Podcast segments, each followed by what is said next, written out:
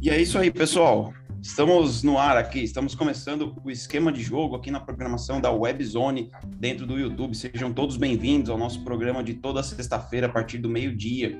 Sejam todos bem-vindos ao esquema de jogo. Lembrando que vocês acompanham, além de aqui, além do canal aqui da Webzone no YouTube, vocês acompanham a gente lá no esquemadejogo.com.br, vocês acompanham esse programa aqui no formato podcast. Você pode acompanhar a gente nas redes sociais, no facebook.com.br esquema de jogo e no Twitter, arroba esquema de jogo. Hoje o nosso programa vai estar tá internacional aqui, nós vamos falar de Champions League, falar sobre a definição né, do semifinalista, dos jogos que aconteceram nessa semana aí das quartas de final. Teremos jogos eletrizantes aí na semifinal. E para falar comigo sobre esse assunto, estão aqui comigo o Eduardo Oliveira e o Ernesto Brock. O Ernesto participando pela primeira vez aqui do esquema de jogo. Todos já conhecem aí da, da Webzone, mas hoje ele veio dar uma, uma força para a gente aqui. Ernesto, seja bem-vindo. Vamos falar bastante de futebol internacional aí.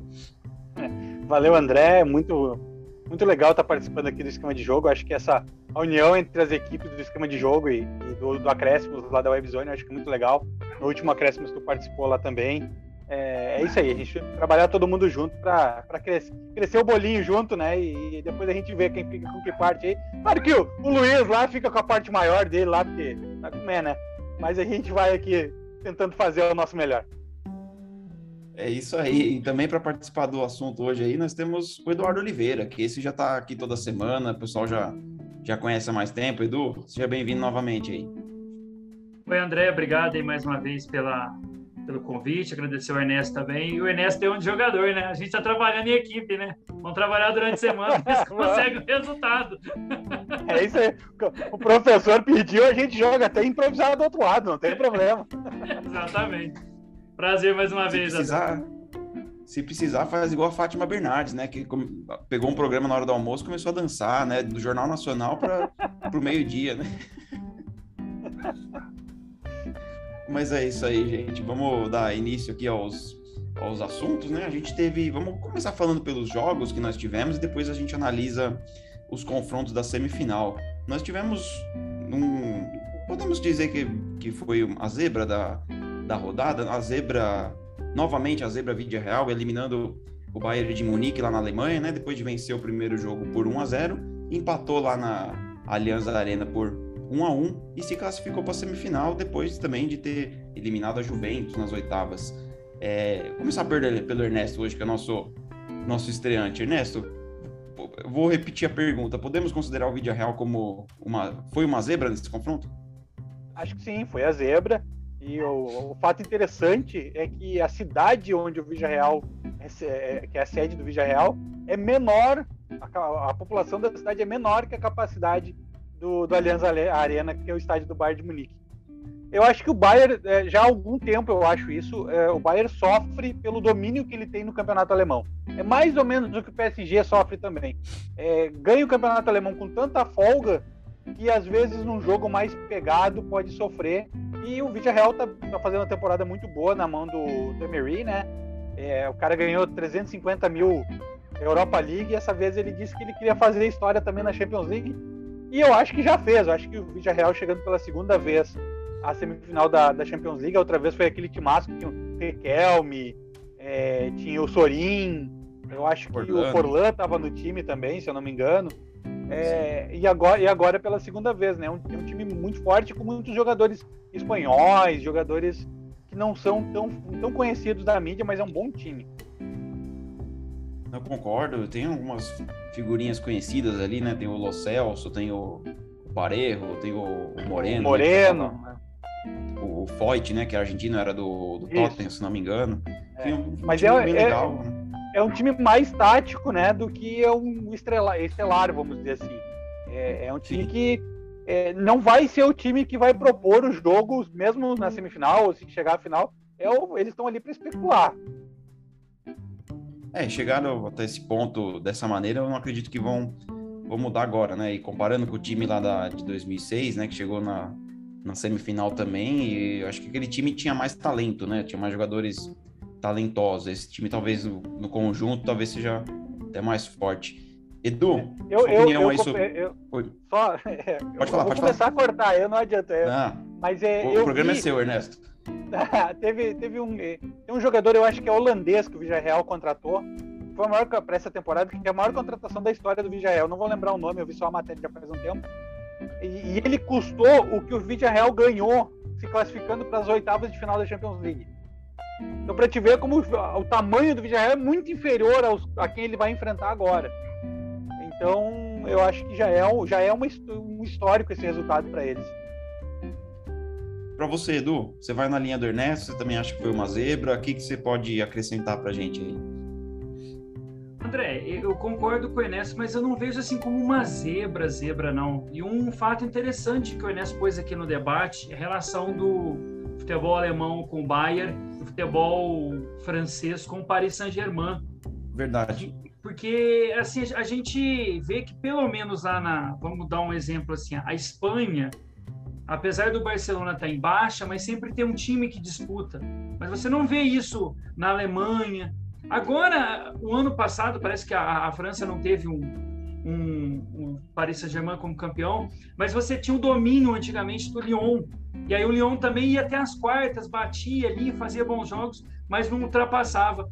E o Villarreal fez um bom jogo. Eu fui pesquisar aqui sobre o time é, o time base da temporada 2004-2006 tinha o Pepe Reina no gol, o Venta, Gonzalo Rodrigues, Álvares, Rodolfo, Arrua Barrena, é, Josinco, Marco Senna, Sorin, que vocês falaram, o Riquelme, o Marim, tinha o Diego Forlan e o técnico era o Manuel Pellegrini. Assim, em termos de característica, o time era mais vistoso do que o de hoje. Mas dentro das, do, do, jogo da, da, da, das quartas de finais contra o Bayern, em casa ele fez um bom jogo. Então o Ernesto deve concordar comigo que poderia ter sido até um placar maior, né, Ernesto? 1x0 foi até mentiroso. O Bayern não criou. Não, não é que não criou, criou, mas não foi aquilo. E o Bayern teve dificuldade nas oitavas. Ele empata um jogo. Ele faz uma primeira fase tranquila e depois ele tem aí esse tropeço contra o Salzburg, é isso, Ernesto, da Áustria? Isso, Salzburg da Áustria. Isso. isso. Aí depois fora e ganhou, é, ganhou na faz, Alemanha. É, faz 7 a 1 mas teve dificuldade. E aconteceu isso.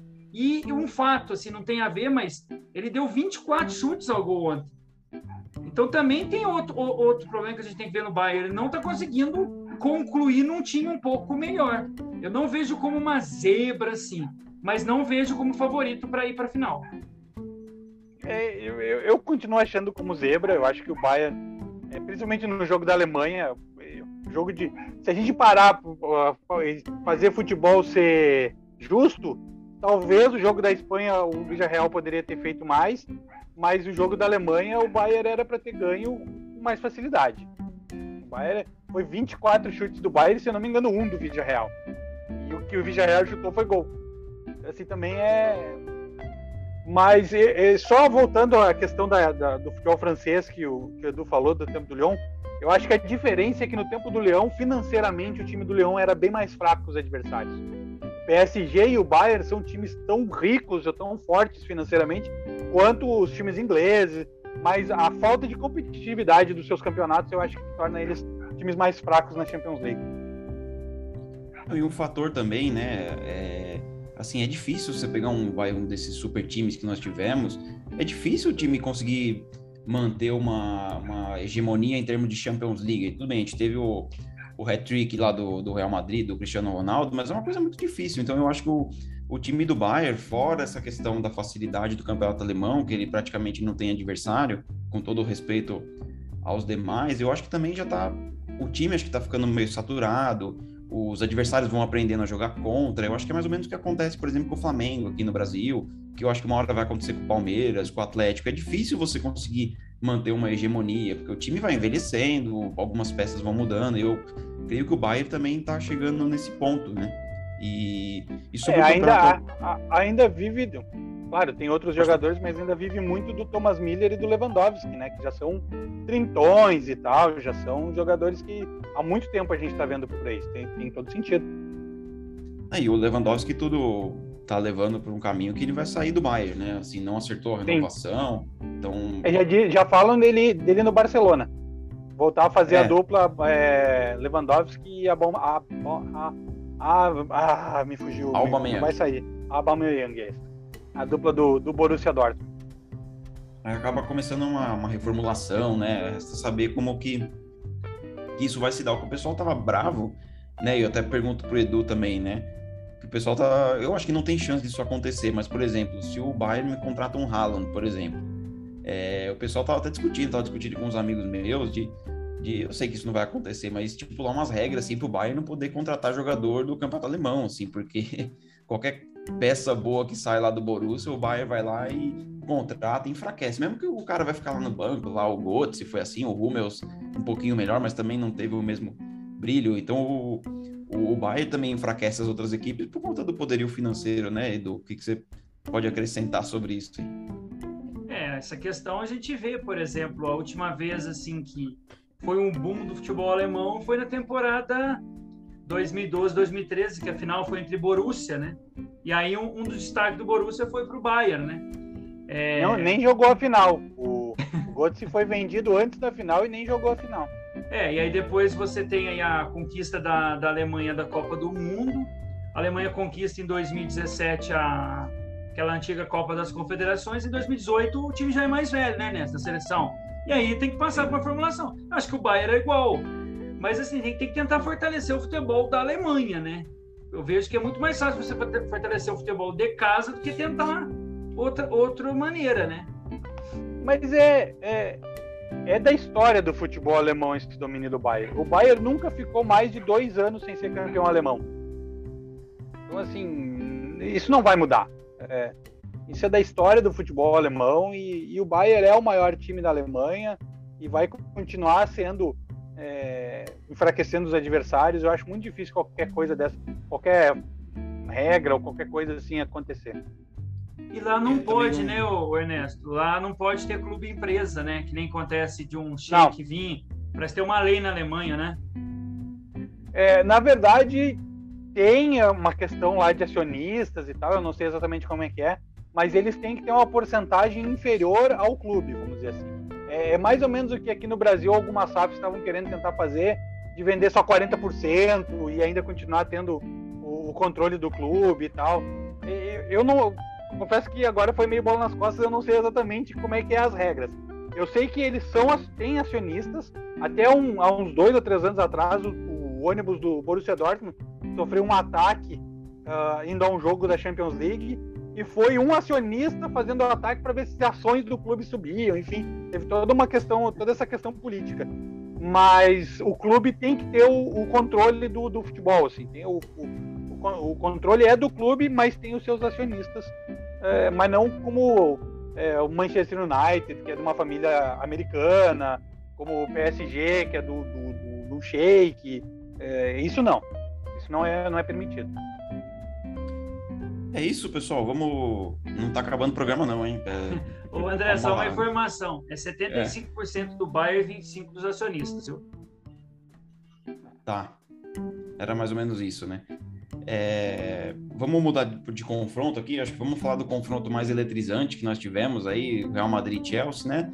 Depois do Real Madrid ganhar o jogo de ida por 3 a 1 e todo mundo dá como classificação garantida, ele toma um susto no segundo jogo o Chelsea abre 3 a 0 o Real Madrid acha aquele gol lá do, com o Luka Modric, tipo, assistência o Rodrigo, e na prorrogação o, o, Real Madrid faz mais um gol lá com o Benzema, placar final 3 a 2 para o Chelsea, mas no agregado 5 a 4 Real Madrid, Real Madrid classificado. Ernesto, é, segundo confronto do Real Madrid, que ele fica meio que nas cordas, né? O confronto com o PSG também chegou um ponto do jogo lá do Bernabéu que parecia que o PSG ia abriu uma vantagem e teve aquele aquele boom lá, aqueles 15 minutos fenomenais do Real Madrid. Contra o Chelsea não, não foi mais ou menos assim, mas assim, chegou um ponto que parecia que estava perdido o negócio. O que, que você viu desse confronto aí? Como é que você vê esse, esse Real Madrid após esse confronto? Bom, eu, eu acompanho a Champions League há muito tempo e uma coisa que eu aprendi é que a gente nunca aposta contra o Real Madrid. Isso é, Enquanto tiver chance, o Real Madrid está na briga. Por pior que seja o time, por pior que seja o momento do Real Madrid, é, é, é muito, é muito estranho assim, essa ligação do Real Madrid com a Champions League. É muito difícil eliminar o, Real Madrid. O jogo eu achei muito interessante e é, é, acaba provando essa tese e prova uma outra tese também, que time inglês é chato para eliminar também. Os caras têm um conceito, um pensamento de futebol que eles não desistem nunca. E não Esse é Chelsea uma é um coisa. time chato, né? É, mas não é uma coisa de um time só da Inglaterra. A impressão Não, que eu sim, tenho sim. é que a, ma- a maior, grande maioria dos times ingleses, eles têm uma força interna, um- um- uma, uma autoconfiança, talvez, que é muito difícil eliminar um, um time inglês. Tanto é que o próprio Tuchel eh, deu entrevista eh, antes do jogo dizendo, não, nós não vamos classificar, nós estamos aqui para jogar, o resultado é muito grande, não sei o que, não sei o que. E o Chelsea atropelou o Real Madrid até que daqui a pouco é, o, achar uma obra de arte do Modric, né? Porque, concordo, foi um gol achado, mas foi uma obra de arte. Ele E achou, né? o- É, ele achou. E a Ele finalização achou, do né? Rodrigo, a finalização do Rodrigo também foi muito bem, foi muito bem. Ele podia ter mandado aquela bola na lua, sem menor é, vergonha. Mas eu acho que acho que o Real Madrid para por aí na semifinal. Acho que para por aí. Mas eu acho que é uma grande Champions League do Real Madrid. Se a gente lembrar como começou o ano do futebol espanhol, não só do Real Madrid, o, o- Real Madrid termina o ano muito bem. Ou a temporada, né? Na, na verdade, não o ano. Mas termina a temporada muito bem, mesmo que não, não chegue na final. É, Exatamente. Edu, para você complementar aí, muita gente, até, até depois da transmissão do jogo lá na TNT, eles estavam discutindo isso, que todo mundo esperava, todo mundo, assim, muita gente esperava, que seria uma temporada de reestruturação do Real Madrid, né? Você trocou o treinador, você perdeu algumas peças importantes ali, o Sérgio Ramos, o Varane e tudo mais. Então, todo mundo achava que o Real Madrid ia fazer aquela transição Não- ali. Não fez nenhuma grande contratação, né? Não, talvez o, o Alaba para a zaga, que também não é, lógico que é um grande jogador, mas não é aquela contratação midiática, né?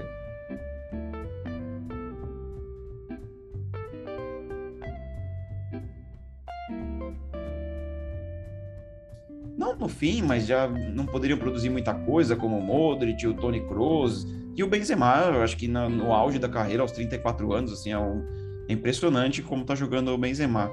O que, que você faz? Qual a sua avaliação sobre esse Real Madrid aí? Você também achava que seria uma temporada meio aos trancos e barrancos aí? Você também se surpreendeu? É uma surpresa pelo que o time tem passado, né? Mas mostra bons valores, né? Nesta etapa.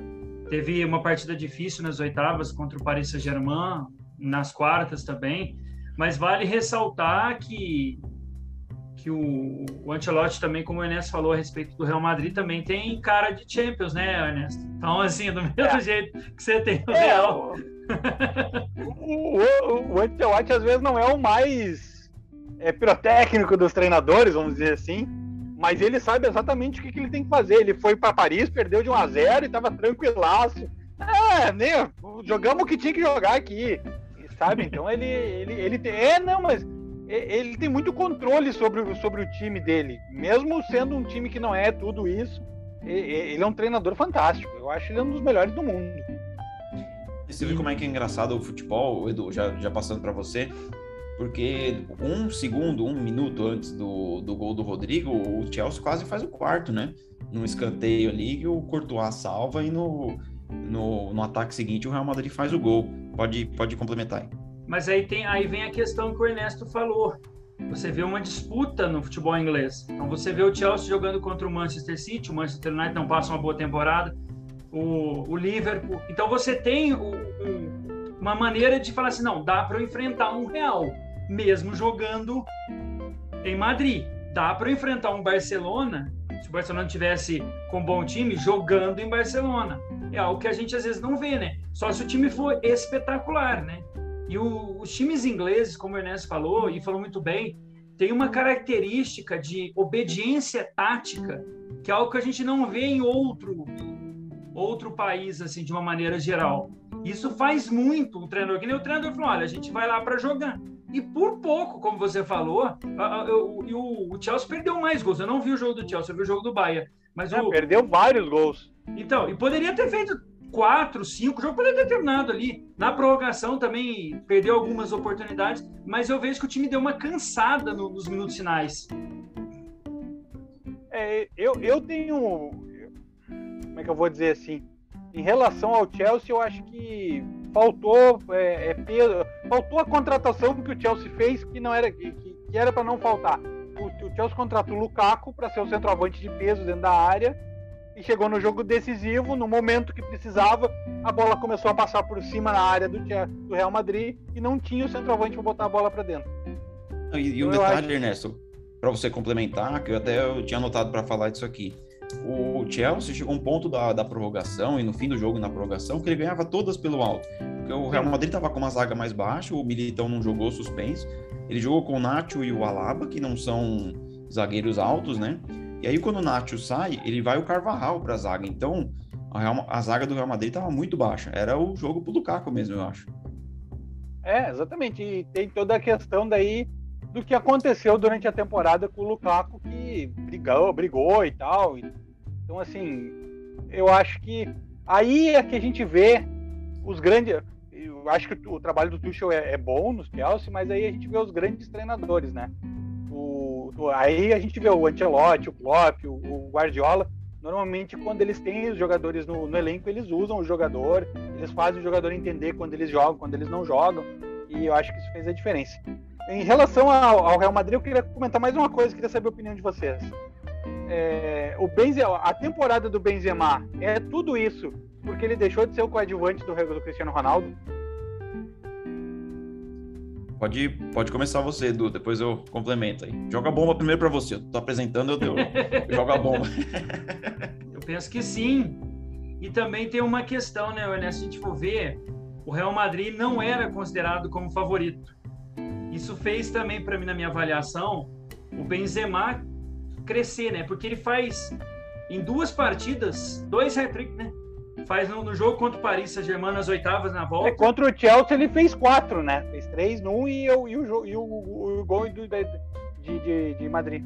Isso, aí então você vê que ele tá numa fase muito boa e, e na seleção francesa ele tem problema, né, com o treinador. É, ah, é, assim, santo o Benzema não é. Não, não, vamos, não vamos entrar nos pormenores aqui, mas santo o Benzema não é tanto que para a última Copa ele não vai por toda uma questão é, de grupo, enfim, ele não é. Mas eu acho que não nessa temporada já, já vem crescendo e acho que nessa temporada chegou ao auge. O futebol dele cresceu muito com a saída do Cristiano Ronaldo é, é, do Real Madrid. Mas você acha que ele tem espaço em outro clube ou não, Ernesto? Ou vai aposentar eu não, se, eu Real? É, acho que ele eu, sai eu, do Real Madrid mais. Eu acho que o Real, o Real Madrid não tem por que tirar, perder ele. Acho que ninguém vai, vai, tirar, vai tirar ele do Real Madrid. Mas ele teria espaço em outro clube, com certeza. E assim, o, eu, eu também acho, eu, eu acho difícil que ele fosse brilhar desse jeito com o Cristiano Ronaldo junto. Mas eu também não acho que ele era é, não que o Ernesto falou isso, eu tô falando que muita gente considerava o Benzema como um. um ah, caneleiro! É, não, que é. diziam que ele era caneleiro era brabo. Não, peraí. O, o Pirulão lá que joga com. É. Vai no embalo do Cristiano. Ele não, ele... ele não é o Giroud. Todo mundo achava que ele era o Giroud, porque o Giroud tava na seleção na francesa e ele não. Ele não é o Giroud. Giroud é caneleiro, o Benzema é um baita jogador. Eu também acho. E, e cara, e, e vendo ele jogando isso, eu fico imaginando, putz Será, se o, será que se o Cristiano Ronaldo tivesse lá hoje e ele tivesse jogando essa bola, será que ele também não, não, não, não fez parte do processo dele mesmo, de chegar a essa altura da carreira e estar tá jogando isso? E, e, começa a bater uma certa saudade, né, cara? Putz, a gente teve chance de ver o, o Benzema num, num time com, com o Cristiano Ronaldo, né? Assim, aquele time realmente foi, foi espetacular. E uma coisa que eu queria complementar, e se vocês quiserem comentar também, uma coisa que vocês falam no, no programa de vocês sempre é da a falta de duplas de ataque que a gente tem no tanto no futebol mundial em geral, por conta dos esquemas táticos, a característica dos jogadores, mas o Real Madrid acho que é uma poucas exceções. A gente pode dizer que a gente tem uma, uma dupla de ataque daquela tradicional com o Vinícius Júnior e o Benzema. E o, o gol, principalmente o gol que o Benzema faz lá no o primeiro lá na Inglaterra, ali foi uma tabela entre os dois, o Vinícius Júnior cruza e ele faz, né? Então, e, e, e, começou estranho a relação entre eles. É, né? Mas eles, eles começaram brigado, né? O Benzema não, é. não, não era muito amigo do, do Vinícius Júnior.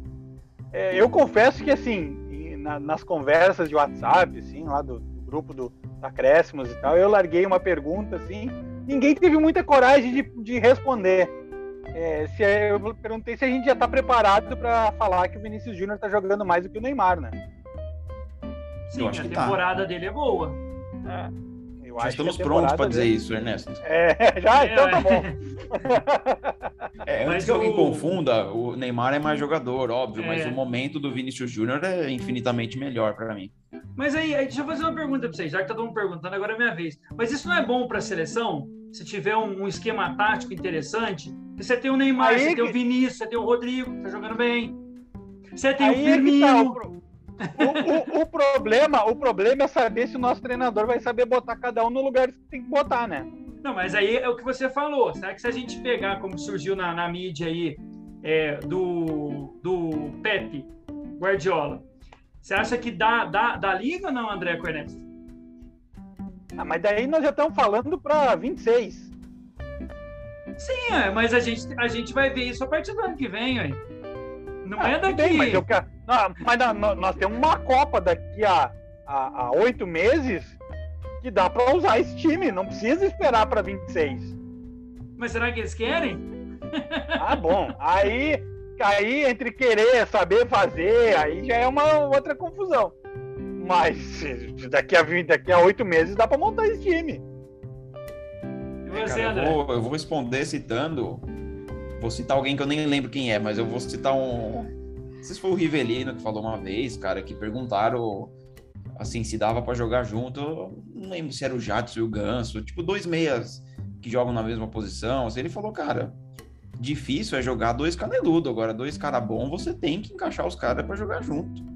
Eu sou contra eu, esse negócio fico... de dois meia. Não, dois cara bom não pode jogar junto. Eu sou contra isso. Eu, eu, fico, eu fico pensando se em, 58, em é, 58, em 62, alguém perguntou assim: será que Pelé e Garrincha pode jogar no mesmo time? Pô, não, não, é comparar, tá? Antes que alguém diga que eu tô comparando. Mas a, a pergunta é besta demais. Tu monta um time onde os dois cabem. Tu bota mais um para correr, tu bota um lateral que defende e bota quem sabe jogar para jogar, porque quem sabe jogar é que vai decidir o jogo. Ah, mas aí a gente tem uma questão né? é, essa semana. Vamos supor, a gente teve quatro bons jogos, vamos dizer assim, da, da Liga dos Campeões. Vamos pôr nota 7 numa média, né? Dos quatro? Ou, ou, Não, ou mais? Acho que a média dá para subir até com 8. Tá, então vamos pôr 8. Aí a gente pega os jogos da Libertadores. O Palmeiras fez 8 a 1. Não é o programa, mas você vai entender meu, raciocínio. Aí eu vi alguns programas, aí o cara falou, não, mas ganhou de 8. Eu falei, gente, o Brasil sempre goleou esses times. Só que de um tempo para cá a gente sofre para ganhar de 1 a 0. Aí quando ganha, a gente tem que falar, mas não é. Antigamente a gente via, o Grêmio ia lá, ganhava, o São Paulo ia lá, ganhava, não sei quem ia lá, ganhava. Eu fui ver, tem um caminhão de time brasileiro que ganhou. O Santos ganhou em 62, não sei quê. E aí a gente vê isso que você falou, Ernesto. Os bons estão perdendo lugar para os ruins. Falando, não, vamos pôr os ruins que dá certo o jogo. É, a gente tem que pensar no esquema tático, não no jogador de qualidade. E assim vai. Mas eu tenho uma surpresa para o fim do programa. Eu montei uma seleção de jogadores que disputaram as quartas de final é, da Champions League. Todos brasileiros e um time que dá para disputar a Copa do Mundo. Mas no final, eu deixo para o final. Vamos continuar aí, que no final eu, eu apresento esse time. Tem que chegar esse vídeo no Tite. Alô, Tite, ó. é, o pessoal que tá assistindo aí, né? Fica até o final aí, porque vai ter a surpresa do Ernesto aí. Não sai daí, né? Ontem, ontem teve comentarista mais ou menos no que eu tava falando aqui. Disse assim: Ah, mas o, o Vinícius Júnior tem lugar na seleção? Se o Tite botar ele para jogar no lugar que ele joga, tem. Não é possível. Ah, mas. Não. É, uma coisa é o cara é perguntar se o. Sei lá, se o Wellington Paulista tem lugar na seleção. Agora o Vinícius Júnior tem que ter pergunta mas, ainda. Mas se o Tite botar ele para jogar de lateral, ele não tem lugar. Não, e o, o Zidane fez isso na, na semifinal da Champions da, do ano passado contra o Chelsea. Ele armou um esquema lá com três zagueiros, o Vinícius Júnior de ala, e ele quebrou totalmente o jogo do Vinícius. Pois é, Você vai lembrar. É, é, exata, exatamente. Por isso que eu digo assim, é, o problema todo, e, e aí a gente já foi para outro assunto, enfim, mas a grande frustração minha com o Tite é essa: o Tite tem um time engessado. E aí ele tem grandes jogadores que jogam em certas posições que ele faz jogar nas posições que ele quer, porque ele acha que aquele esquema que funciona independente do jogador. Bom, você que está nos acompanhando aí, aguarde aí, porque o Ernesto vai trazer uma, uma surpresinha pra gente aí, uma, a tal da seleção brasileira dele aí, então você não, não saia daí. E por falar de time engessado, vamos falar de Atlético de Madrid e Manchester City, né? Que É, o Manchester City se classificou, venceu por 1 a 0 lá na, na Inglaterra, onde o, o Simeone reviveu ali os bons tempos de Simeone com o esquema 5-5-0, né, que o pessoal tava, o Guardiola até brincou. E na volta a gente foi um jogo 0 a 0 ali, que acabou classificando o City, a gente viu o Guardiola em alguns momentos dando uma de Simeone assim com o time do, do City, o começar pelo Eduardo agora, Edu. A gente sabe que o Atlético de Madrid é aquele time chato, aquele time que marca muito, tal. Você Apesar disso, você achava que o City ia ganhar com mais facilidade esse confronto? Pensava que pelo menos o jogo na Inglaterra ele ia fazer um placar um pouco maior, foi 1 a 0. Aí é o estilo do Simeone, mas ele consegue feitos. O Enes pode me corrigir, mas não é um bom time, né, Enes? Esse do Atlético de Madrid, em comparação com os, os anteriores. Você pode entrar no meio da minha conversa, tem problema não. não, eu, eu, eu, eu acho que é, é, é um time bom. É, gastou, gastou uma boa grana. Eu acho aí que nessas oitavas ele seria talvez o quinto, sexto time. Não, acho que não se classificaria do City de jeito nenhum, mas está na frente de Vigia Real, está na frente do Benfica. É, é, um, é, um, é um time interessante. A questão do Atlético de Madrid já é, que é difícil, eu, eu, eu entro no raciocínio, mas mas é, é a escola do Atlético de Madrid, né? A torcida gosta do time assim, e o Simeone gosta do time assim, então é assim que o Atlético de Madrid vai jogar.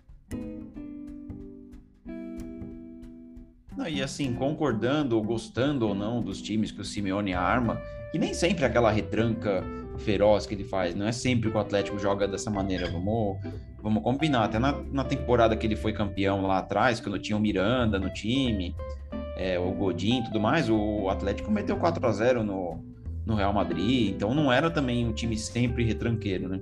Agora, mais uma coisa o interessante... O Atlético de Madrid, quando chegou na final da Champions, né? No jogo, eu não lembro o ano, mas jogo no Estádio 2013. da Luz, lá do... É, no estádio, do estádio da Luz contra, contra, o Real Madrid, ele jogou melhor que o Real Madrid, aquela Champions, e a, e a final. Sim. Sim. E se fosse um time tão retranqueiro assim, não fazia tanto gol, né? Como é que o time chega na final desse jeito? Eu acho que é o que eles falou, né? Você tem um estilo, o torcedor gosta e vai. Eu, eu, falei assim em termos de qualidade de jogo, não qualidade de jogador, mas aquele time, principalmente que chega na primeira, na, na primeira final com o Real, porque eles fazem duas finais, né? Na temporada 13 14 e 15 16. Eu, o, o time, para mim, de 13 e 14, parece que é, deu mais liga e também o estádio era o estádio mais acanhado, né? Agora é, é o metropolitano, Sim. é mais aberto, então era, tudo é... isso também era no ele, Vicente Calderon ainda que jogava. É, é, Ele eliminou o Barça né, nas quartas e faz um excelente jogo na, na partida de volta. É, não, e assim, é, o Simeone é, conseguiu, né? Ele conseguiu quebrar um, né, Ernesto? Ele, ele com esse estilo dele, ele quebrou um pouco aquele negócio, é, hegemonia Barça, Real Madrid. Então ele conseguiu colocar o Atlético no bolo, né? É, eu, eu acho em alguns momentos que o Simeone está também virando vítima do próprio monstro que ele criou, né? Então, assim, ele tem que ser, esse time dele tem que ser assim. Então, ele tem que montar. Hoje mesmo ele falou em jogos, no jogo que ele cria o clima de Libertadores, porque isso, porque aquilo. Ele meio que cria, ele vira vítima do monstro que ele criou. Mas a torcida do Atlético uh, de Madrid espera isso do time. Tanto é que eu não sei se vocês viram as imagens depois que o jogo termina. Os jogadores ficaram quase 20 minutos no gramado e a torcida aplaudindo. E só parou de aplaudir porque os jogadores saíram do gramado. Então, eles fizeram o que a torcida esperava deles. Então é, tem muito isso, eu acho que em, em, em, clubes e no Brasil é muito difícil as pessoas às vezes entenderem isso, que é o jeito do time jogar, que é o espírito do time, que é o, é, é, o conceito do time de futebol.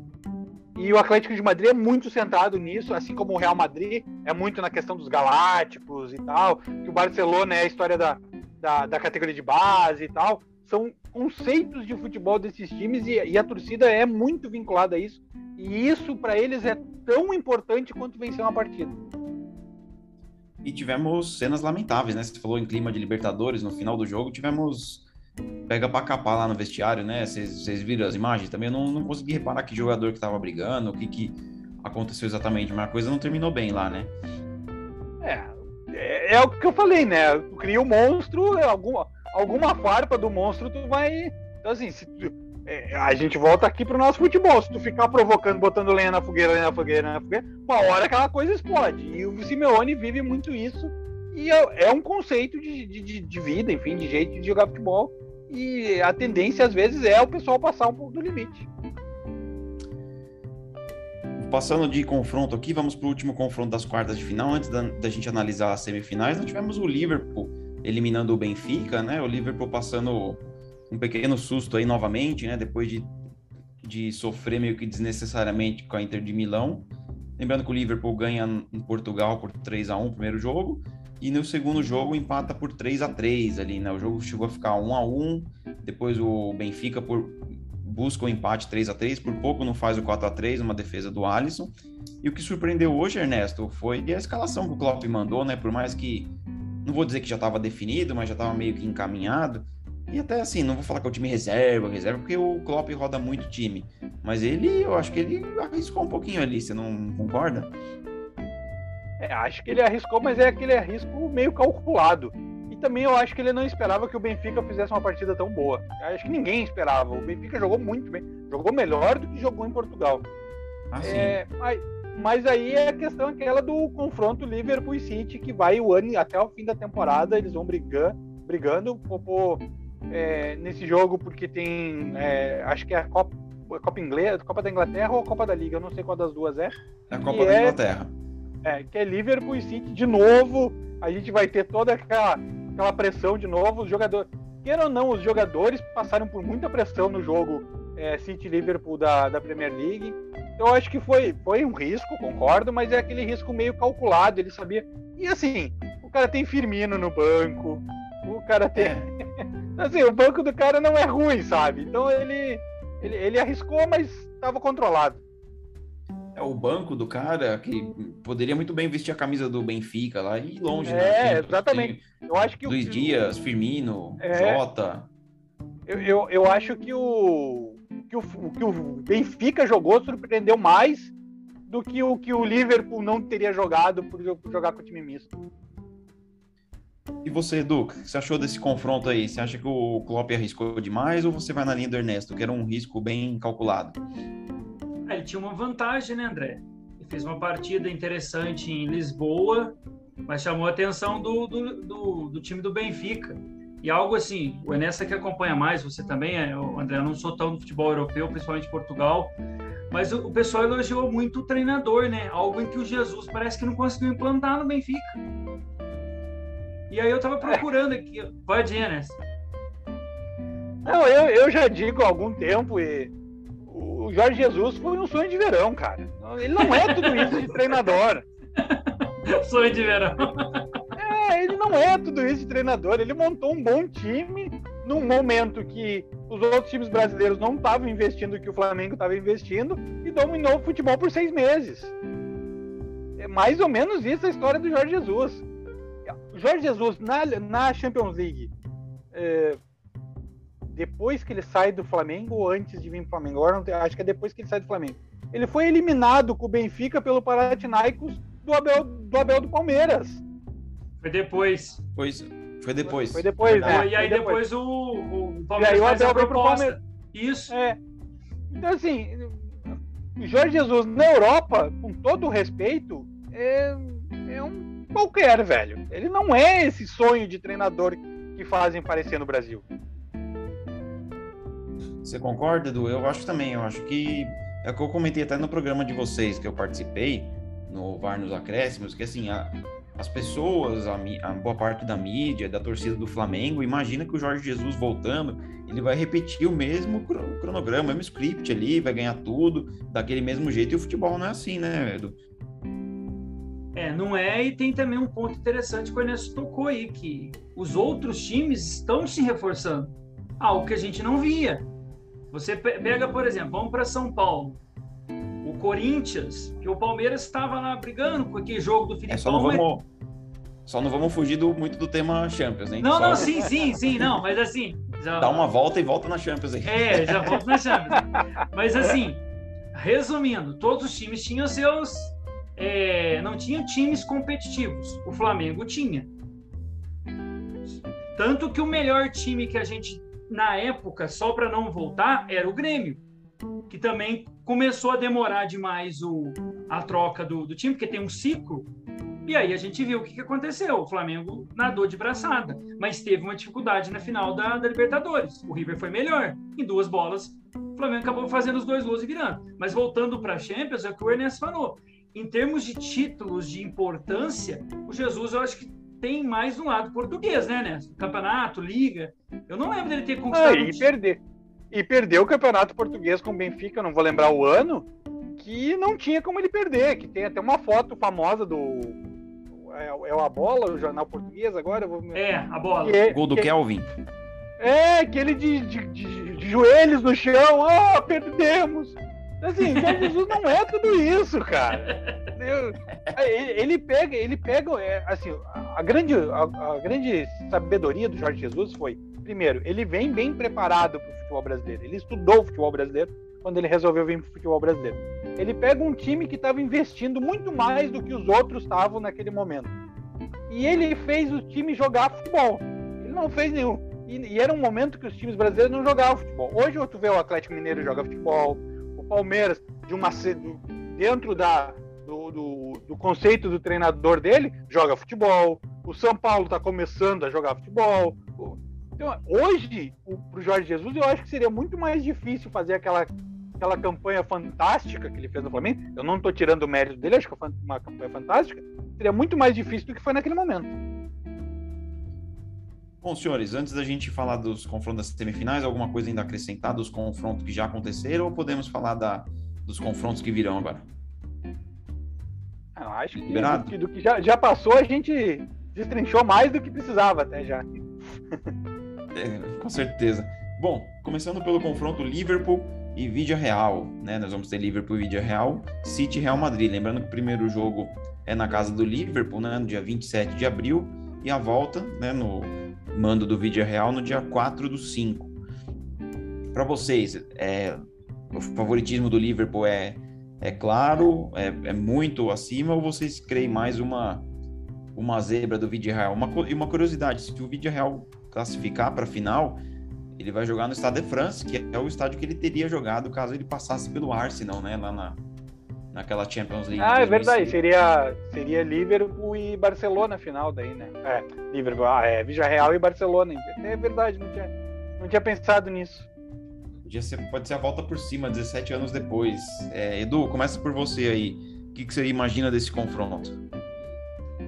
Ah, o favoritismo para mim é do Liverpool, ter um time melhor, mas eu não vejo assim. Aí pode ser uma, uma zebra, não, mas aí deve ser uma zebra menos pintada, né? Se passar o, o vídeo real. mas eu, eu, eu creio numa final inglesa, mais uma vez. Pode falar, é, eu, Não, eu, eu, tô, eu tô na linha do Edu também. Eu acho que o sonho do vídeo real vai parar por aí. Eu acho muito difícil passar do Liverpool.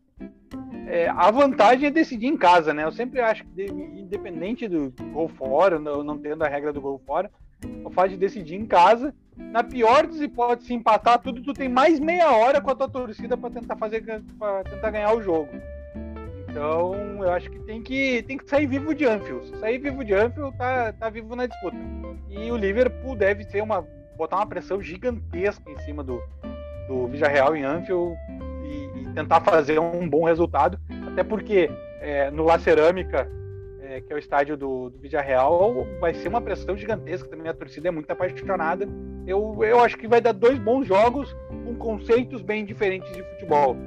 O Liverpool pressionando e o Villarreal tentando sair é, é, na boa, assim, jogando, jogando mais defensivamente. Ernesto, se for um resultado mínimo, que não tem gol fora de casa, o vídeo real tá, tá dentro? Tá dentro.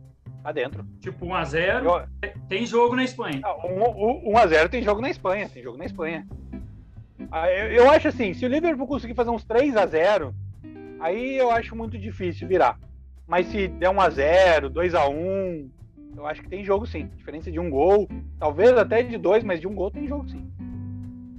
Não, e o vídeo real ele tem conseguido alguns resultados bem expressivos, assim, né? Na, ele ganhou a última Liga Europa, né? Ele eliminou a Arsenal, ganhou a final do, do United, né? Se nessa temporada ele, ele cai no grupo do, do Manchester e ele perde o jogo lá no Old Trafford, mas é assim, ele perdeu um caminhão de gol. O De Gea acho que fez o melhor jogo da, da carreira dele. Então. Vocês lembram a final da, Euro, da Europa League do ano passado? 338, é, 338 a 339 nos pênaltis. Deu mais tempo de pênalti do que de jogo. Foi incrível aquilo. Foi outro jogo para entrar para a história também. Eu queria perguntar uma coisa para vocês, é, duas coisas. Eu acho que como é, é, é diferente, né? Você pega o, o vídeo real, ele tirou Juventus e Bayern. Né? O caminho do Liverpool, não vou usar a palavra fácil, porque a gente está falando de Champions League, mas o caminho do Liverpool foi um, é um caminho meio que, assim, é um, agradável, né? Vamos dizer assim, Inter de Milão, Benfica e vídeo real até a, até a final, né? Não sei se vocês concordam com isso. Sim, sim, sim. Eu acho que na Champions League o caminho do Villarreal foi mais difícil que o do Liverpool. Mas o campeonato espanhol para o Villarreal é mais tranquilo do que a Premier para o Liverpool.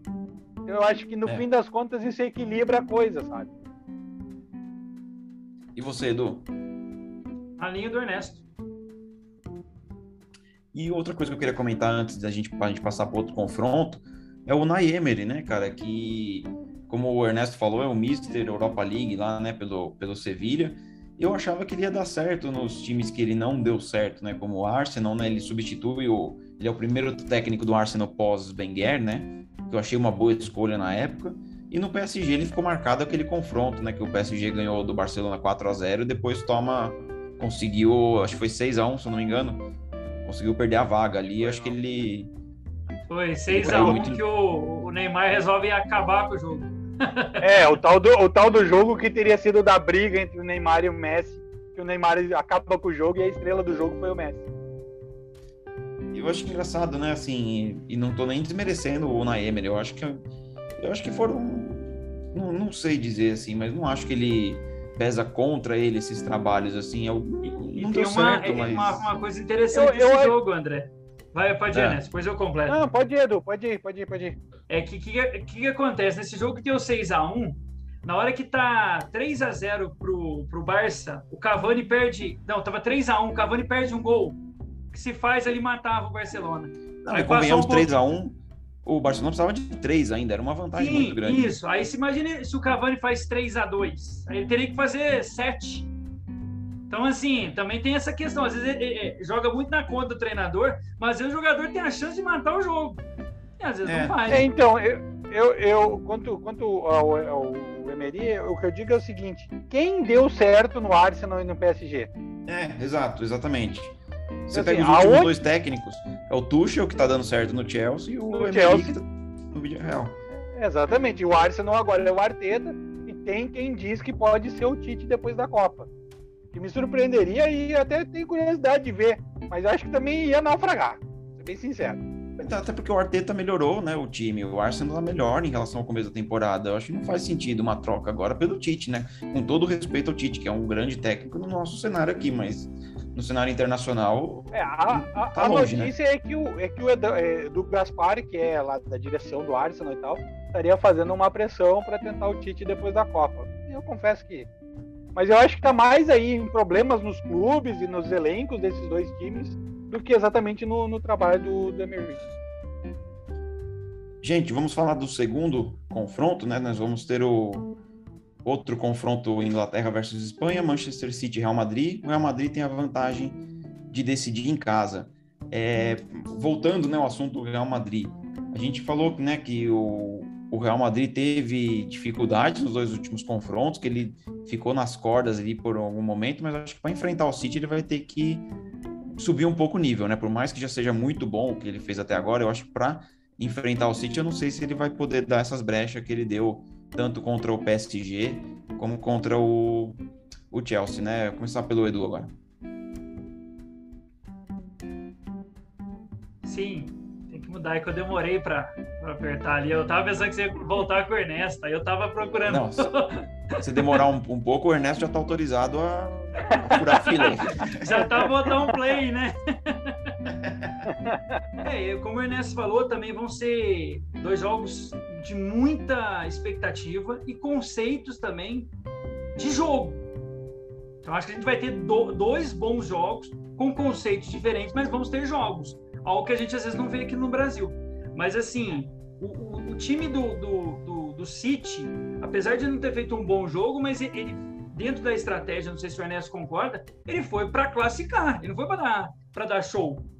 E ele conseguiu a classificação contra o Atlético. Agora é um outro estilo, um outro objetivo. Ele que perde a final para o Chelsea, e é o título que falta, né, nessa, para o City, né, do grupo, né? É, eu, eu acho que vai ser duas partidas de xadrez, vai ser assim uma batalha entre o, entre o Ancelotti e o Pepe Guardiola muito grande. O Pepe Guardiola mostra, principalmente nesse jogo contra o Atlético de Madrid, que talvez ele está pensando assim, em algum momento eu vou ter que abrir mão do meu conceito de futebol para pensar no resultado. Vê que o jogo, principalmente esse segundo jogo, o City não foi todo aquele City que a gente está acostumado e ele pensou mais talvez no resultado do jogo. Não estou dizendo que ele vai retrancar, botar dois ônibus, não, não é isso, mas ele, em algum momento do jogo ele pode pensar, peraí, em vez de trocar um atacante por outro, quem sabe a gente tem um atacante, põe o Gudogan aqui para fechar, busca o Fernandinho para dar uma experiência no meio de campo. Ele pode fazer isso. E o, e o Carlo Ancelotti, ele é mestre em fazer isso. Se tem um cara que pode ter a estratégia para quebrar o jogo do City, é o Carlo Ancelotti.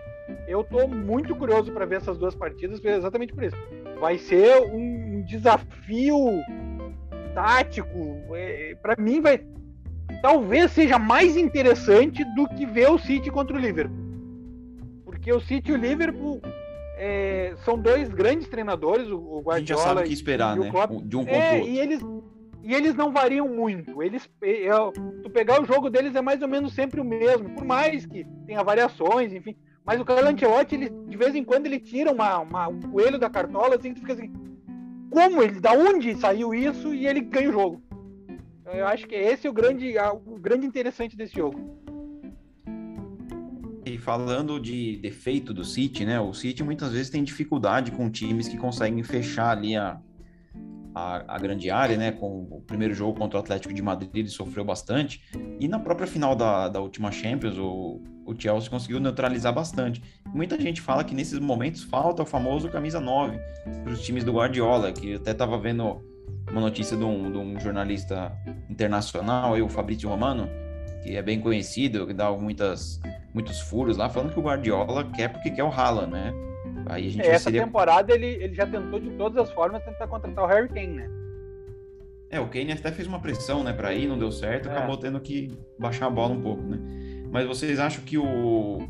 Vocês conseguem imaginar o Real Madrid fazendo uma retranca, assim, ao nível que fez o Atlético? Pelos jogadores que tem, eu acho muito difícil também, né? Mas fez contra o PSG. Se olhar o jogo do PSG contra o PSG. É verdade, o primeiro, França, né? É, Sim. fez, fez. Por isso que eu é digo, a gente nunca, a gente nunca né, sabe.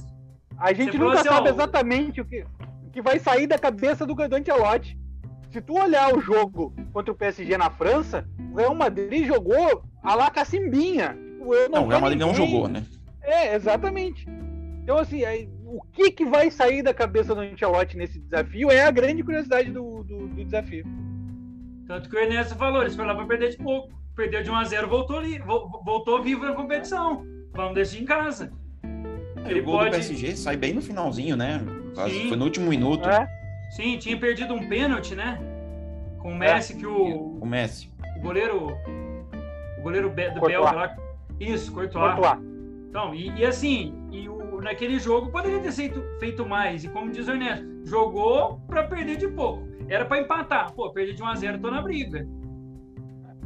E, e, e aí volta aquela história. Apostar contra o Real Madrid em Champions League é sempre perigoso. E a torcida do Real Madrid, esse último jogo contra o Chelsea, estava com uma vantagem gigante e deu um espetáculo no, no Santiago Bernabéu.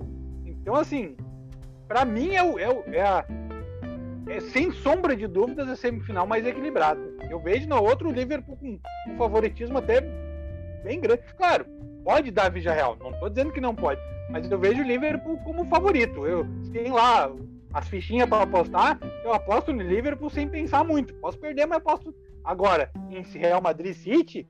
É, dá para dividir o bolinho metade para cada um ali para ficar seguro. A gente está caminhando para o final do programa. Eu vou fazer Antes e você, de passar André, pro... você aposta em quem? Oi. Eu e o Ernesto apostamos em final inglesa. Não, então, eu ia complementar a minha pergunta, eu posso até dar o um palpite também antes de passar para a surpresa do Ernesto, não esqueci não. É, vocês já acham que vai dar a final inglesa, já é o palpite. Além disso, eu queria que vocês falassem qual final vocês gostariam que fosse. Ó, vou começar respondendo aqui para vocês entenderem. Eu acho que vai dar final inglesa, mas eu gostaria, porém, porém eu gostaria de ver o Vila Real na final, cara, por, por toda a história que eles tiveram lá em 2005 e tal. Eu acho que seria um, um fator bem legal. Então eu acho que a, uma final espanhola eu acho que me agradaria bastante, mas eu acho que vai dar a final inglesa. E vocês? É, a, a gente, por, por costume, a gente tem a mania de torcer pro underdog, como diz o americano, né? O mais fraco. Eu concordo que seria uma história incrível, mas o, o fato do futebol mundial, nesse momento, tá focado em Liverpool e, e, City, na Premier League, na Copa da Inglaterra, e talvez na final da Champions League também seria uma história incrível, né? É o, vamos dizer assim, o domínio do bom futebol. Dois treinadores que gostam de jogar futebol, que gostam de dar espetáculo, que se respeitam, que se admiram, é, seria um momento do bom futebol extremo. Assim. Não, e, um, e antes do, do responder, e um palco também na final, lembrando que essa final estava marcada para ser na Rússia, né? Por conta de todos esses problemas, ela é remarcada para o Stade de France. Eu acho que é um estádio foi palco final de Copa do Mundo, eu acho que é um palco mais à altura aí, tanto de uma final inglesa, final espanhola ou inglês contra espanhol. É, e você, Edu? E se der, e se der Liverpool e Real Madrid, graças a Deus o Karius não joga mais no Liverpool. Ah, não. E os caras estavam.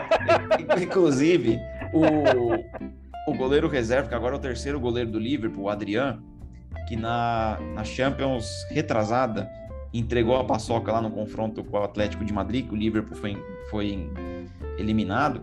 Ele postou no Twitter dele ontem uma imagem dele lá treinando e tal. E ele postou, vamos lá, vamos pro jogo. Aí você vai ver os comentários, os caras do livro tudo com medo de que o Klopp fosse colocar ele pra jogar. Mas não, não tem mais o Karius e o, o goleiro reserva do Alisson é muito bom, é o Keller, né? Um garoto. É, da, da, da, base do Liverpool, se eu não me engano. Da base. Acho que é melhor que o cara, que o, que o Karius. E você, Edu, você tem algum, algum palpite? Não, você tem algum desejo específico? Não, o, palpite é final inglesa. E se fosse assim para falar, ah, vai, Eduardo, você decide aí, seria Vídea Real e Manchester City. Tá bom. Porque eu achei um confronto interessante, como o Enes falou, escolas diferentes. Você vai ter um treinador de uma maneira, o outro.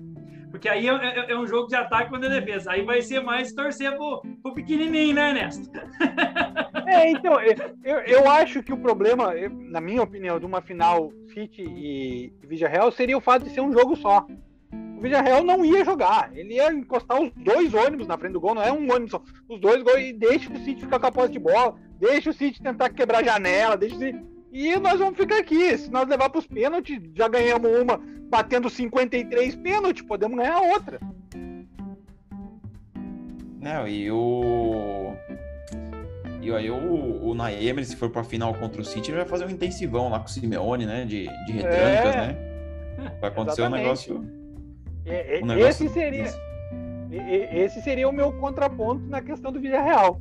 Acho que um jogo Liverpool e City sendo um jogo único seria um jogo fantástico. Assim, seria é, é, algo, algo para entrar para a história do futebol.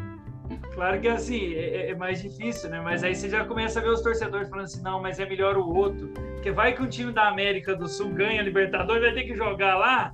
Aí depois, como é que nós vamos torcer contra? Porque aí fica mais ah, difícil. Não. É, se, for, se for pensar no Mundial, vamos todo mundo torcer pro Vídeo Real ser campeão da Champions League. Vocês tiraram, vocês tiraram a palavra da minha boca. Tá? Eu ia brincar com os palmeirenses aqui, não sei se tem palmeirense assistindo. Que, é, mas parece que o Mundial vai mudar o formato agora. Eu não sei se vai ser o mesmo formato esse ano, né? Eu tô meio por. É, pa parece que, a, que tá em briga ainda. A, a UEFA com é. a FIFA. A UEFA não quer esse tipo de campeonato, porque não tem calendário. Já faz muito Talvez tempo. Talvez fosse a grande chance do Palmeiras. Tal, né? É. Né, Ernesto? Parece Talvez que eles vão organizar em 24, André, com 24, mas eu não sei. Em 2024, com 24 clubes, só para organizar. Agora, que seria o sonho do palmeirense. Agora, será que o Palmeiras é capaz de ser tricampeão seguido da Libertadores? Até acho que pode ser. É um time muito bom. É, mas seria também algo histórico também ser tricampeão da Libertadores. Eu sempre acho que para o time sul-americano é, o importante é ganhar a Libertadores. O Mundial a gente vai lá fazer a festa. Se ganhar, beleza, a gente comemora. Se não ganhar, também não é nenhuma vergonha. Não, e, e já pensou se o Palmeiras ganha Libertadores, vai perto Só do não Mundial pode tomar balaiada na final, né? Cara, é, depende, depende. Assim, o time do Santos que tomou sacode do Barcelona era muito pior que o do Barcelona. É, faz tempo que eu não vejo uma final de mundial onde. Agora, não pode ser eliminado pelo Mazembe, com todo respeito. aí eu confesso que aí é, é complicado. Mas Nem pelo Raja, né, final- Nem pelo Raja, exatamente. Ah, mas, o- mas os times que chegaram na final, eu acho que fizeram o Palmeiras. O Palmeiras também não foi pra final no primeiro Mundial. Não lembro pra quem ele foi eliminado. Qual, o América? Não, Tigres. Isso, Tigres. e- é isso, Tigres, é. Então, o Palmeiras ainda tudo bem, o time mexicano é mais ou menos do tamanho do- dos nossos. Mas enfrentar o europeu hoje um time sul-americano é uma distância muito grande. Não, não, não vejo essa pressão que, ah, se não ganhar o time não é bom. Não tem nada a ver. Eu acho que é um jogo só. é, cada um tenta com as armas que tem lá, mas os times europeus são muito melhores. É isso, gente. Estamos caminhando para o fim do programa. O Ernesto vai encerrar para a gente hoje aí com a, com a surpresa que ele tinha para a gente sobre a escalação da seleção brasileira. Ernesto, solta a É, voz aí. Muito, muito se fala no Brasil que o Brasil não tem mais jogadores importantes no futebol mundial, que o problema da seleção é a qualidade dos seus jogadores. Pois bem, apenas dois países estão envolvidos na semifinal da Champions League, Espanha e Inglaterra, como a gente falou aqui. É, Eu consegui montar uma seleção brasileira com um esquema tático, com jogadores que jogaram essas quartas de final. Montei a seleção brasileira e o banco. Aí eu vou passar para vocês aqui rapidinho e eu queria que vocês me dissessem se essa seleção disputa ou não disputa uma Copa do Mundo. Vamos lá. Goleiro, Alisson do Liverpool. Lateral direito, Gilberto do Benfica. Zaga, Éder Militão do Real Madrid, Thiago Silva do Chelsea. Lateral esquerdo, Renan Lodge do Atlético Mineiro. Meio de campo, Casimiro do Real. Fabinho do. Liverpool. Então, Casimiro do Real. Não, é, que você falou, é que você falou Renan Lodge é, do Atlético Mineiro. Ah, da a Atlético de Madrid, desculpa. O Casemiro do Real Madrid, o Fabinho do Liverpool, o Fernandinho do City e o ataque com Gabriel Jesus do City, eh, Firmino do Liverpool, Vinícius Júnior do Real Madrid. E no banco ainda vai ter Ederson do Real Madrid, Felipe do Atlético de Madrid, Matheus Cunha do Atlético de Madrid, Marcelo do Real Madrid, Rodrigo do Real Madrid e Everton do Benfica. Dá ou não dá para disputar a Copa do Mundo? Vai, Edu, começa aí. Tá na briga, tá no bolo. Aí agora, agora a pergunta é: vamos lá, gostei da sua seleção. Quem é o treinador? Não pode ser o Tite. Desses oito Ah, aí, quem que você escolhe? Dos, oito? Dos oito, É. então? É, porque não tem Eu, eu, brasileiro. É, eu pessoalmente escolho o Klopp. eu acho que dá jogo, né? Eu só faria uma mexida aí, eu acho que tá com muito volante esse time. Tá muito cara do Tite, né? Casemiro, É que não Fabinho. tem. é conf- confesso que na- do- do- dos meias brasileiros, nenhum tá nas oitavas, na- na- nas quartas de final. Não, mas é, eu, eu tiraria um, um- um dos volantes, talvez o Fernandinho, que nem tá jogando muito. Inclusive vai voltar pro futebol brasileiro, né? Já anunciou. Não se sabe pra quem. E colocaria aí, sei lá, o, o Everton, alguém pra não fazer o meia de ligação, porque não- nenhum deles é, né? Mas pra tornar o time um pouquinho mais ofensivo. Mas eu concordo, o Brasil tem muito jogador bom. Não, não tenho o que falar. E até o Gilberto acaba sendo uma boa opção na lateral direita, né? Que aqui no Brasil também não era um jogador de grande destaque. No Benfica se tá se dando bem, né? E se a gente somar essa lista, jogadores que não.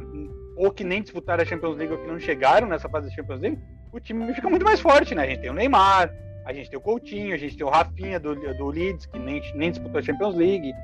Então, é- é- esse papo de que a seleção não ganha porque falta jogadores, eu confesso que tá cada.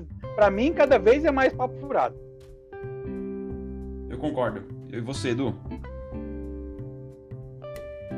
Sim, concordo. É, E como diz o Ernesto, a gente tem que ter um padrão de jogo.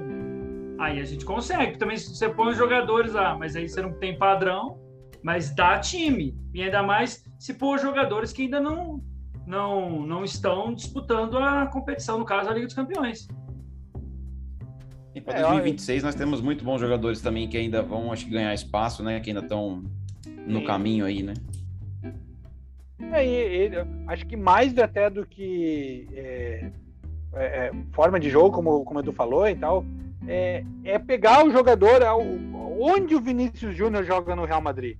Vamos tentar fazer um jeito dele jogar mais ou menos na mesma função. Onde o fulano joga. O, o, o Firmino. O, o, Firmino nunca jogou na seleção como ele joga no Liverpool. E aí no Liverpool ele faz gol, ele é importante, não sei o que na seleção. Ah, o Firmino não joga nada. O, Hulk, Firmino no Liverpool, o, Hulk, o lugar onde tá ele menos jogou foi no centroavante. Ele joga em todas as posições. O povo brasileiro tá agora descobrindo que o Hulk é artilheiro. Que o Hulk não é ponta corredor atrás de lateral. Entendeu? Essas esses os problemas da seleção brasileira. Você falou no Hulk, não tem nada a ver com o programa. Você levaria para Copa? Não, acho que acho que é, talvez grupo de 26? Sim. Talvez, talvez. Teria que, teria que parar e pensar onde eu ia, quem eu ia tirar do grupo, mas talvez. Acho que tá, tá fazendo um bom trabalho. A, a seleção não tem centroavante. Seja qual o esquema for, a seleção não tem centroavante. Acho que ele não poderia lá jogar? Não de titular. Poderia. Tá lá no, no jogo, jogo é difícil. Teria, teria que ver. Eu, eu acho que se ele tiver no ritmo que ele tá, ele tem espaço. Agora, se em algum momento ele parar, ele já é um jogador mais veterano, talvez já não. Mas é, é dispensar, eu acho que poderia estar na, na, no, no tal do radar do Tite. A coisa muda muito, né? Eu sei que a gente já estourou aqui, mas, ah, por exemplo, há quatro, cinco meses atrás, o nome da vez era o Gabigol, um pouco antes era o Pedro. Então, o o Ernesto falou. Depois da Copa de 2014, ninguém lembrava mais do Hulk. Aí o cara volta pro futebol brasileiro, tá indo muito bem, não tô questionando isso e já vira a solução para a seleção. O ano passado queria um Renato Augusto. Mas é de novo aquilo, né? O, Ga o Gabigol no Flamengo era centroavante, foi para a seleção, foi para ponta. É, aí, aí, aí, aí, de novo, a gente entra de novo no, no mesmo problema. Renato Eu Augusto, até concordo. Pelo amor de não Deus. defendendo o, o Tite, assim, não, não é isso. Eu, às vezes é difícil também você encaixar todo mundo do jeito que eles jogam nos clubes. São muitos jogadores, mas em alguns casos, quando a gente está falando de um talento como o Vinícius Júnior, por exemplo, você tem que tentar fazer o máximo para encaixar o mesmo estilo de jogo, né? Não, e tem, e tem jogadores que são mais polivalentes, né? Que pode fazer ele jogar de forma diferente. Agora tem outros jogadores que são mais especialistas. Então é tudo uma questão de trabalhar o grupo. Mas é muito. É, o que a gente falou do Vinícius. O Zidane também tentou botar ele de lateral e deu. Né? Não vou entrar no detalhe do que deu. Mas é... Então é, é, é, isso que eu falo muito da seleção. Eu acho que falta. É... E, e, me surpreende, porque o Tite, para mim, era o treinador mais criativo do Brasil. Se a gente olhar, o Tite foi campeão no Grêmio jogando 3-5-2, foi campeão no Inter jogando no 4-4-2 com duas linhas de 4, foi campeão no Corinthians ganhando, jogando no 4-1-4-1. E só que ele encasquetou nesse 4-1-4-1 e emperrou ali, parece que não sai dali, né? É, muita gente tem a imagem do Tite retranqueiro, mas se a gente pega, por exemplo, o Corinthians de 2015, campeão brasileiro, era um time que jogava, que fazia muitos gols, jogava para frente, tinha o Renato Augusto e o Jadson, você tinha o Malcom, o Wagner Love, não era um time aquele Alatite, né, que jogou que ganhou a Libertadores de 2012 ou o Grêmio, como o Ernesto lembrou, né? Então, a gente sabe que o Tite tem condições de fazer às vezes mais do que do que ele faz, né? Dele sair um pouco da, da caixinha. Senhores, falamos bastante, creio que fomos bem amplos aqui, falamos desde Champions League, futebol brasileiro, seleção brasileira, fizemos uma, uma mistura aqui, mas creio que o programa foi entregue aqui, o conteúdo está bastante extenso, mas creio que vocês devem ter gostado e vão gostar, aqueles que ainda vão assistir inteiro. Eduardo, Ernesto, despedida de vocês aí, obrigado pelo, pelo programa e estaremos aqui para falar depois, né, do, dos finalistas e tudo mais. É, não, só agradecer aqui o convite para participar do esquema de jogo. É, sempre que precisar aí falar, sei lá, qualquer assunto a gente inventa aqui na hora. É, é a escola Peninha, é, história, o historiador Peninha, né? Se a gente não sabe, a gente inventa, até alguém questionar o que a gente inventou já passou, então. Mas é um prazer. É, é um prazer participar. Eu, comentei no início do programa, acho que essa, essa união das equipes do esquema de jogo com o acréscimos da Webzone, isso aí só tem a, a, a, crescer além da nossa amizade, crescer o nosso conteúdo, a gente alcançar mais pessoas, as pessoas começarem a entender os nossos pensamentos de futebol. Eu acho que isso é, isso é muito legal. E estamos aí para falar de qualquer coisa, futebol, Fórmula 1. Daqui a pouco tem futebol americano, se quiser me chamar aí também, invento umas mentiras aqui. E é isso aí. NBA. Valeu. NBA mal mesmo, não sou muito da bola laranja, mas mais ou menos a gente inventa. Mas gente inventa. valeu. É, valeu. E espero ser convidado outras vezes. Valeu. Valeu, gente.